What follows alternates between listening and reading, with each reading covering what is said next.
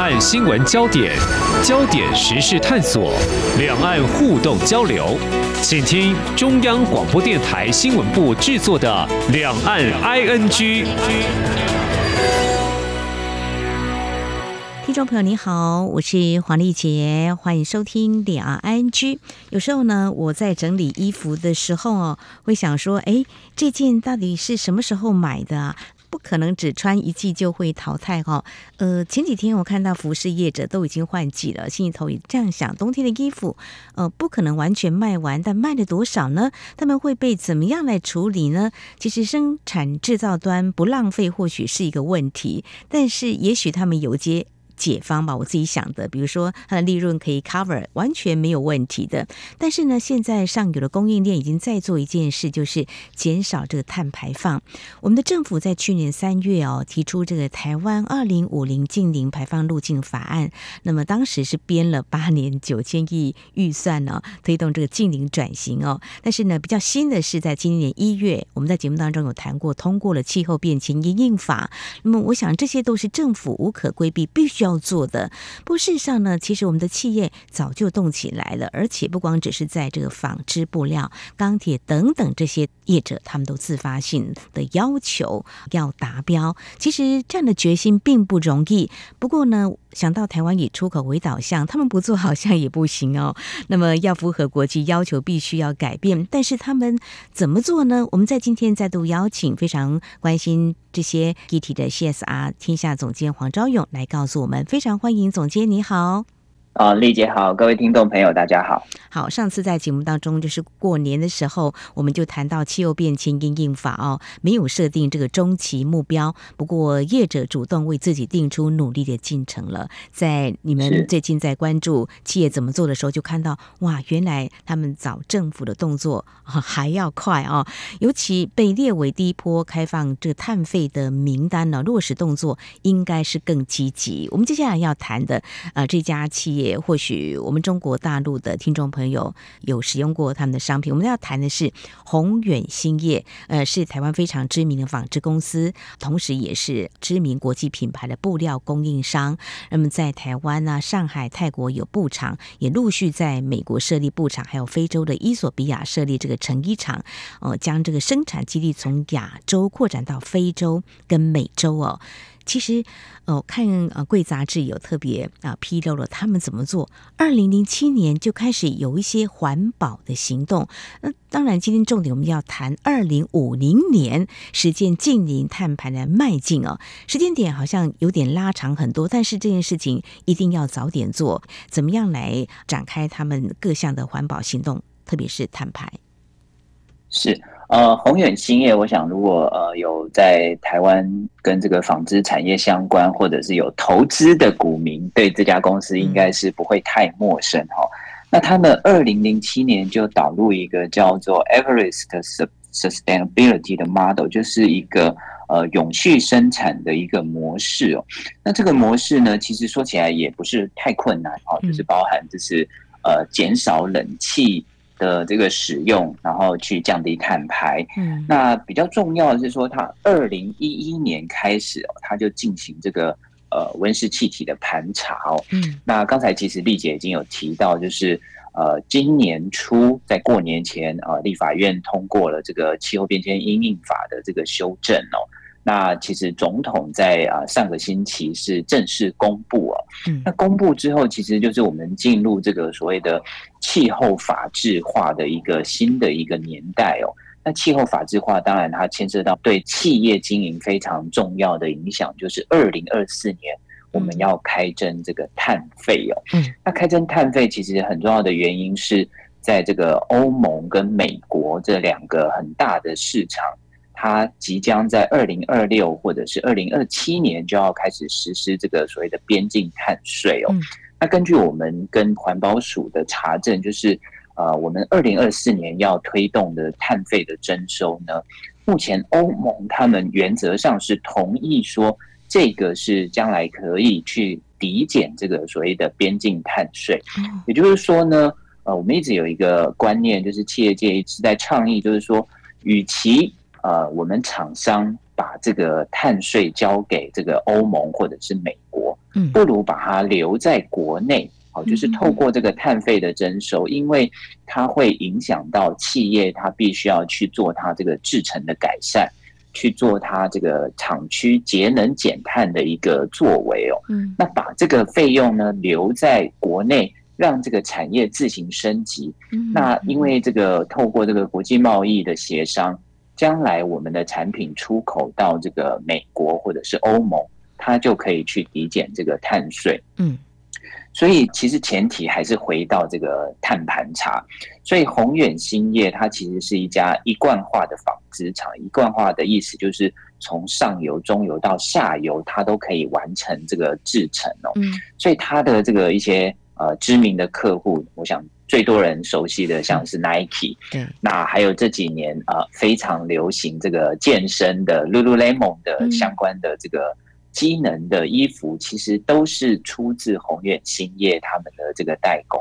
那你要满足这个 Nike 或是 Lululemon，他们现在对于国际上要求，他们必须要去做这个净零碳排。那当然，宏远兴业作为它的这个呃生产厂商，他必须要先完成这个部分。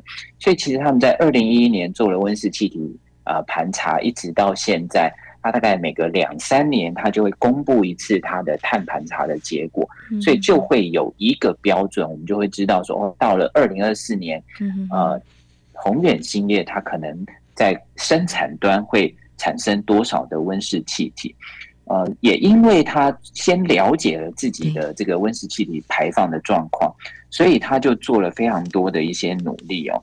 那我们就随便举例哦，第一个就是他的这个厂区。就是这个厂房先做了绿建筑的改造，呃，我想这个绿建筑对大家来讲并不陌生哦。但过去我们可能比较想的比较多的会是在啊办公室啦，或者是住宅。但事实上，呃，国内推动这个绿建筑厂房其实也有蛮长的一段时间哦。那这个宏远新院做的绿建筑里面就包含。呃，类似像是这个水帘洞，我不知道大家有没有去过阳明山国家公园，有一个水帘洞。嗯，其实它在这个呃入口处有一个瀑布流下来，就好像是一道门。但是这一道门呢，是用这个水瀑形成的。那水瀑形成的这个门有什么好处呢？就是。第一个，这个水它是不断的循环，那水的流动呢，就会带动空气的流动。那第三个是说，这个水的流动它本身就具有降温的这个效果，所以它就会让这个厂区里面的温度呢，即使不开空调，它也会比啊外面的室温要来的低哦。那第二个就是，当然就是很多这个呃，大家经过很多五谷工业区啦，或者是经过一些这个。呃，工厂的铁皮屋可能会看到，哎，它在这个屋顶有一些好像这个呃会旋转的这个排风扇，嗯。那这个也是加强这个就是厂区里面的这个空气流动，这些都是一个就是不需要使用电力就可以达到降温的系统，那就透过这样子的改造，把宏远的这些呃传统的工厂呢改造为。钻石级的绿建筑哦，它也得到内政部颁发的这个钻石级的绿建筑标章。是，那这是一个建筑厂商本身的一个改造。嗯哼，好，绿建筑节能减碳的一些做法呢，从自身做起。嗯，在。从另外一个面向来看，就是说，在推动过程当中可能会有一些挑战。比如说，举个例子啦，就像我们的企业常常也政府都不忘提醒要研发创新、要转型啊。但是呢，面对环保，比如说我现在做环保，改变了些硬体，或是在流程上做了一些比较啊简化、节省成本，这些可能都会碰到。所以他们难道不会碰到可能像是投资报酬率的问题？我投资这么多，但是。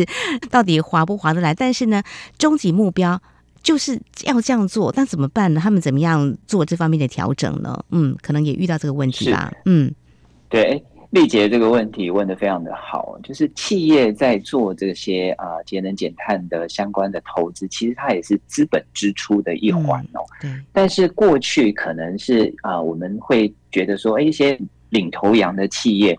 或者是一些比较啊先进的企业，它是在做这个带头的工作，所以有的时候好像它是不计成本的在做这件事哦。但是现在遇到的状况是说，当所有的人都必须做的时候，他会遇到两个问题。第一个是说，我的这个投资将来有没有回收的可能？对呀。好，那将来的回收呢，它就分两块，一个是说，呃，我的产品因为这个呃节能减碳的投资，到底我的成本是增加还是下降？嗯。那当然，这个里面又呃会牵涉到，就是说所谓的成本是从呃企业或者说我们这个老板的角度出发哦。但是如果从环境的角度出发，这个成本原本就是企业应该要去负担的。嗯，所以如果这个各国的法令不一致的时候，环境的成本变成企业该要去肩负的成本，就会产生了一个。呃，就是成本上的差异哦，所以这个宏远兴业他们也思考到这个问题，就是当我在做这个节能减碳的时候，我怎么样去兼顾我的资本投资报酬率？所以他们就看到了一个机会。为什么他们在二零一一年就已经完成了碳盘查，而且开始做非常多的改善？就是在二零一一年这个时候开始呢，工业局其实就呃投入了一些啊、呃，就是优惠，就是。鼓励企业先去做这个节能减碳，嗯，那因为你先做节能减碳，你的成本可能比还没有做这个制程转型的厂商要来得高一点。可是我想要鼓励你，所以我给你一些优惠，嗯，那当然就是红眼兴业还有其他的这个呃纺织产业，他们就善用这样子的政府的一个鼓励去做制程的提升。那到了现在十多年过去，其实。在将来，其实也没有不会太久，就是两三年的未来，全球开始实施这个碳关税的时候，这个制程的改善就可以帮助台湾的纺织业提升我们在国际上的一个永续竞争力。嗯哼，所以善用优惠方案也是很可以呃来思考的，这也是嗯这个宏远兴业它的一个经验啦，提供给业界大家参考了哈。所以企业这么做，其实目标就是要节能减碳嘛，让这个企业永续经营。那么在接下来呢，我们要谈的另外一家企业哈，在节目当中我们也曾经探讨过，因为谈到节能减碳嘛，嗯，总监你还记得我们曾经谈到有几个碳排大户嘛，碳排企业哈，嗯。呃，像是其实科技产业，台积电也是在内啦，台泥啦、台化啦、南亚都是。不过他们内部有些探定价，他们都开始有一些动作。还有谈到一个钢铁业，在节目当中我们好像有谈过，听众朋友应该有印象嘛。谈到这里，呃，我就先分享一下我自己的一个经验啦。我就想，诶，钢像不锈钢，应该也是它的成品之一吧？也许它占的呃项目应该很小哦。就是诶，不锈钢就可以用很久啊。就我的经验就很少替换，呃，只要没破掉、没有歪掉，哪里都可以用啊。但是呢，其实谈到这个上游端的部分呢、哦，嗯，我们要提的这家啊，丰兴钢铁呢，它在二零零五年就配合经济部工业局办理这个产业的温室气体自愿减量的计划。听来是政府早就已经提醒了我们的业者，也协助产业及早来应应哦。不过。呃，我们要谈这家企业很有意思，听众朋友，呃，如果知道呃这家企业，我想，诶，他的客户好像都在台湾哦，应该 只是按照政府规定就可以了，不用去想国外到底啊、呃、他们在做什么，我们必须要跟他接轨，是吧？呃，总监是不是？我们先来谈这个很有意思的问题，嗯，对，诶，其实丽姐问到一个非常有趣的议题哦，就是啊、呃，这个丰兴钢铁哦，因为它其实生产这个钢铁上游的原料。嗯所以他的客户百分之九十九成以上都是台湾的这些下游的业者哦，嗯啊、呃，但是事实上呢，我们可以去思考一件事，就是下游的业者他最终的产品的使用者会是谁？呃，当然国内会有一些，但是毕竟台湾是一个以外贸为导向的一个经济体哦，所以虽然丰兴它百分之九十的客户都在台湾，可是呢。他的客户的客户其实很多还是都外销，这也是为什么丰兴他必须要去做这个啊，很早就开始进行碳盘查，还有这个温室气体的减量哦。那最近其实啊有一个新闻哦，慢慢的越来越多人会发现，就是国外的终端客户哈，譬如说以这个不锈钢它的使用可能会是啊在这个厨具啦啊，或者是在一些餐具上面，那。现在呢，就有一个现象，就是说，假如你的这个产品呢提不出温室气体盘查的证明的话，你可能就拿不到订单。哦，也就是说，大家哎，可能知道，大家可能都有听过这个所谓的这个德国这个双人牌。嗯，我不知道大家有没有印象，很多这个不锈钢的餐具啦，或者是刀具，都是来自他们啊，还有像是这个指甲刀。嗯，那当然，我不是很确定这个德国这个双人牌它的这个原材料是不是来自台湾哦。但是他们将来要销售，不管是在欧盟，或者是他要去卖去美国，他一样要提出他的温室气体排放的状况。嗯，也就是说，我们刚才谈的是丰兴钢铁。啊，或者是宏远兴业，是它整个生产厂区的温室气体排放。嗯但是将来的这个温室气体排放的这个碳关税的征收，它会是 by piece。所谓 by piece，就是你的这一支指甲剪或者是这一把刀产品本身的碳足迹是多少，你都必须要清楚的标示。那如果我必须要清楚标示的前提，当然就是我的生产厂商。必须要提供给我他的这些材料，当时生产使用了多少的这个温室气体？嗯，我们讲一个例子哦，就是双人牌，假设它生产了一把不锈钢的刀具，嗯，那这个刀具一把剪刀或者是一把刀子，它的温室气体排放假设是零点八啊公吨或者是八百公克的二氧化碳，那它是怎么计算的呢？它一定是说我上游的这个厂商，我使用了这个。丰兴钢铁的这个一吨的钢材，那这个钢材它有多少的碳排放？然后再加上这个钢材运输到这个下游的厂商，下游厂商把它制作成成品，成品再运送到这个客户指定的市场的这个碳里程，最终去计算出来。所以我们就会看到它有这个生产部分的这个碳排放，有运送过程的这个碳排放，这一些都必须要。计算进来之后，它才会最后得到这个单一产品它的碳足迹的数量。所以呢，这个丰兴钢铁他们也很早就看到了这个趋势，所以也加入了这个工业局的温室气体啊减量的这个先导计划。好，所以呢，加入工业局这样的一个计划啊，就会想说，其加入之后呢，其实都会常常被政府给提醒，那很好，会更有具体的一个减碳的措施。所以我们可以想见，它从生产的部分，或是在这个流程端，跟他们怎么样去实现这个二零五零净零碳排目标，他这么的从自己本身做起，不要让下游厂商 销不出去。呃，总监他们有谈到怎么样来做吗？对我们呃，简单的举例哦，就是第一个，它就是做这个制程的改善，也就是生产过程的改善。嗯、那呃，如果大家可能都有印象，以前我们在宣传这个台湾有这个十大建设，里面有这个炼钢厂，是它里面都有一个很大很大的这个锅炉。那这个锅炉呢，大部分是我们叫做电弧钢炉。这个电弧呢，顾名思义，它用电量就是非常大。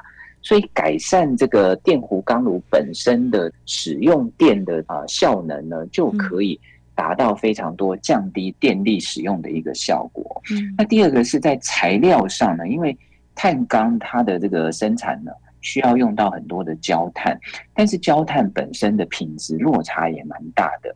那使用比较好的焦炭就可以减少这个二氧化碳的排放哦。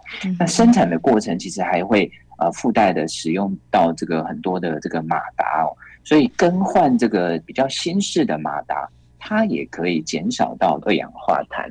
不过，不管是制程的改善，好，这个设备的改善，它都会有一个极限，因为不管怎么样，我的生产过程就是会用到电力，所以丰兴钢铁呢也增加了他们这个绿电的采购，就是呃购置这个太阳能啊。呃这个发电啊，或者是增加自己厂区啊太阳能的发电，去降低我们所谓的这个用电的碳排系数哦。嗯啊，那我们知道，就是台电它每年都会公布一个，就是它整体发电的碳排系数。嗯，那我们可以就是很简单的想象，如果台电现在大部分是用天然气发电，第二高的比重是这个燃煤的发电，然后还有像是。啊，其他的再生能源或者是所谓的洁净能源核电，如果它的再生能源的比重越高，用电的碳排系数越低，回馈到厂商本身，它的这个碳排比重也会降低。所以厂商本身增加太阳能或者是绿电的使用呢，也有助于减少它的这个碳排放。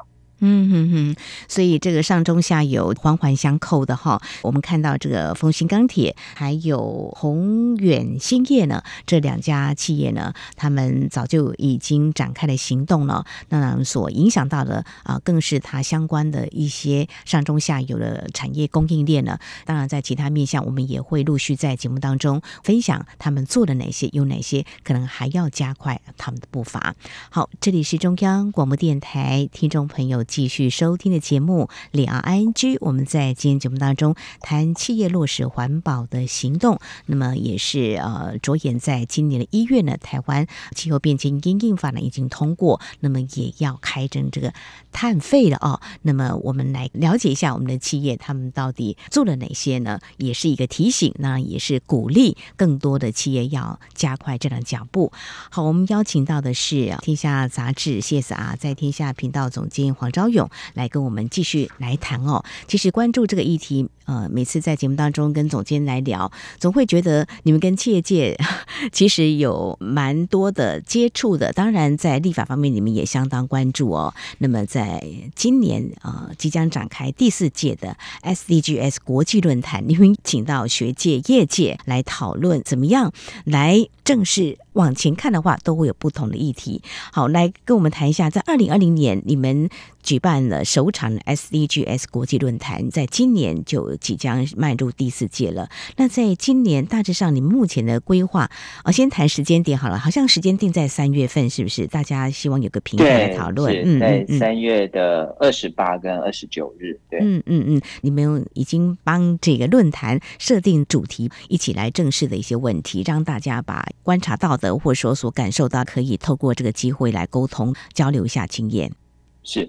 呃，谢谢丽姐哦。就是刚才我们提到的这个丰兴啦、宏远兴业，嗯、其实呃相关的报道呢，我们是放在天下杂志，我们有一个叫做 CSR 天下的网站哦。那大家可以搜寻我们这个系列专题，叫做“近邻行不行”，就是到底有没有办法达成哦。嗯、那它也是我们今年 SDGs 论坛啊、呃、很重要的一块哦。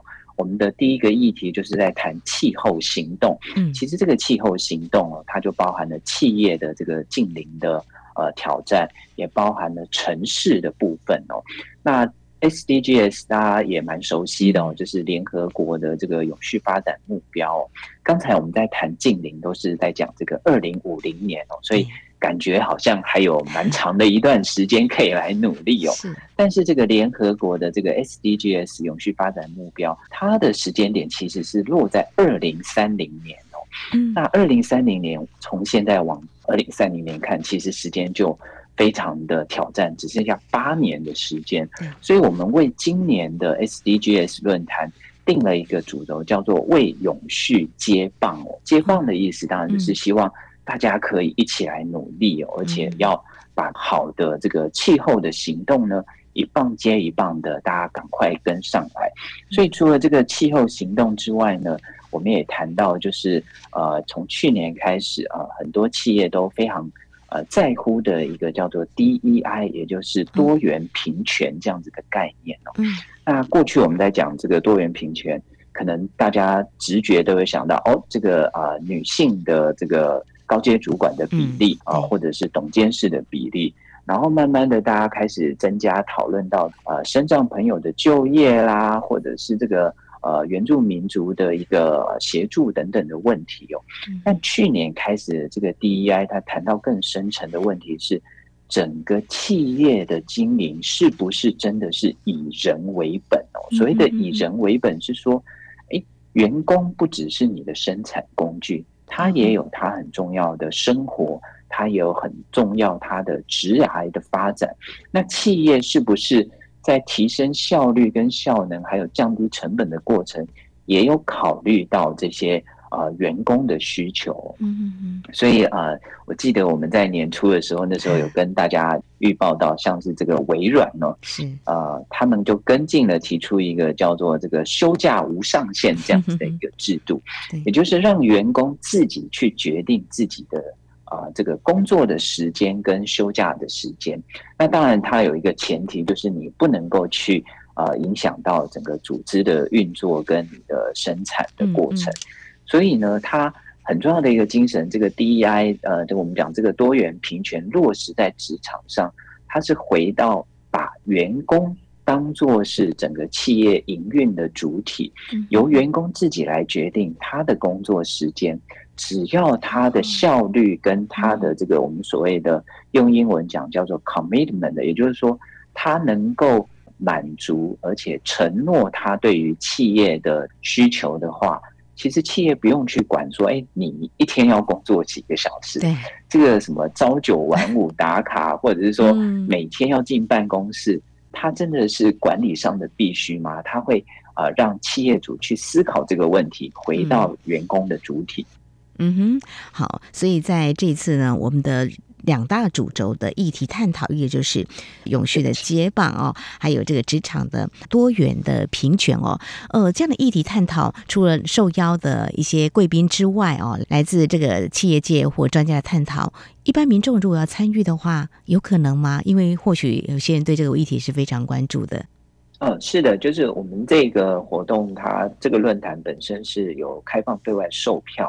嗯，那当然大家可以上网搜寻，就是第四届 SDGs 国际论坛，就可以找到我们相关的售票资讯，嗯、或者是直接上我们 CSI 天下的网站啊、呃，就可以看到这个部分哦。那呃，论坛本身的售票当然是呃，我们就是赖以为生的一部分哦，但更重要的是说。嗯透过这个论坛，我们也会向大家 demo 究竟这个永续在我们的生活里面要去怎么实践呢？所以这次论坛有邀请两个以永续为主题的表演团体。嗯嗯，那一个是非常有趣啊，他是一位舞蹈创作者。嗯嗯，那他会带领大家呢，呃，在国外其实已经越来越多人在采用，就是你只要走过去这个地板。它就可以产生这个发电，所以呢，它的这个表演很有趣，在一个发电板上去做它的这个舞蹈的表演，也让大家去体验说，哎，我怎么样去呃，透过我的身体的一些呃运动啊，就可以呃产生发电。大家过去可能会看到，哎，可能有人在这个踩这个固定的这个脚踏车，它就可以产生发电。那这个是其实基本上只要你有动，你就会产生呃这个绿电。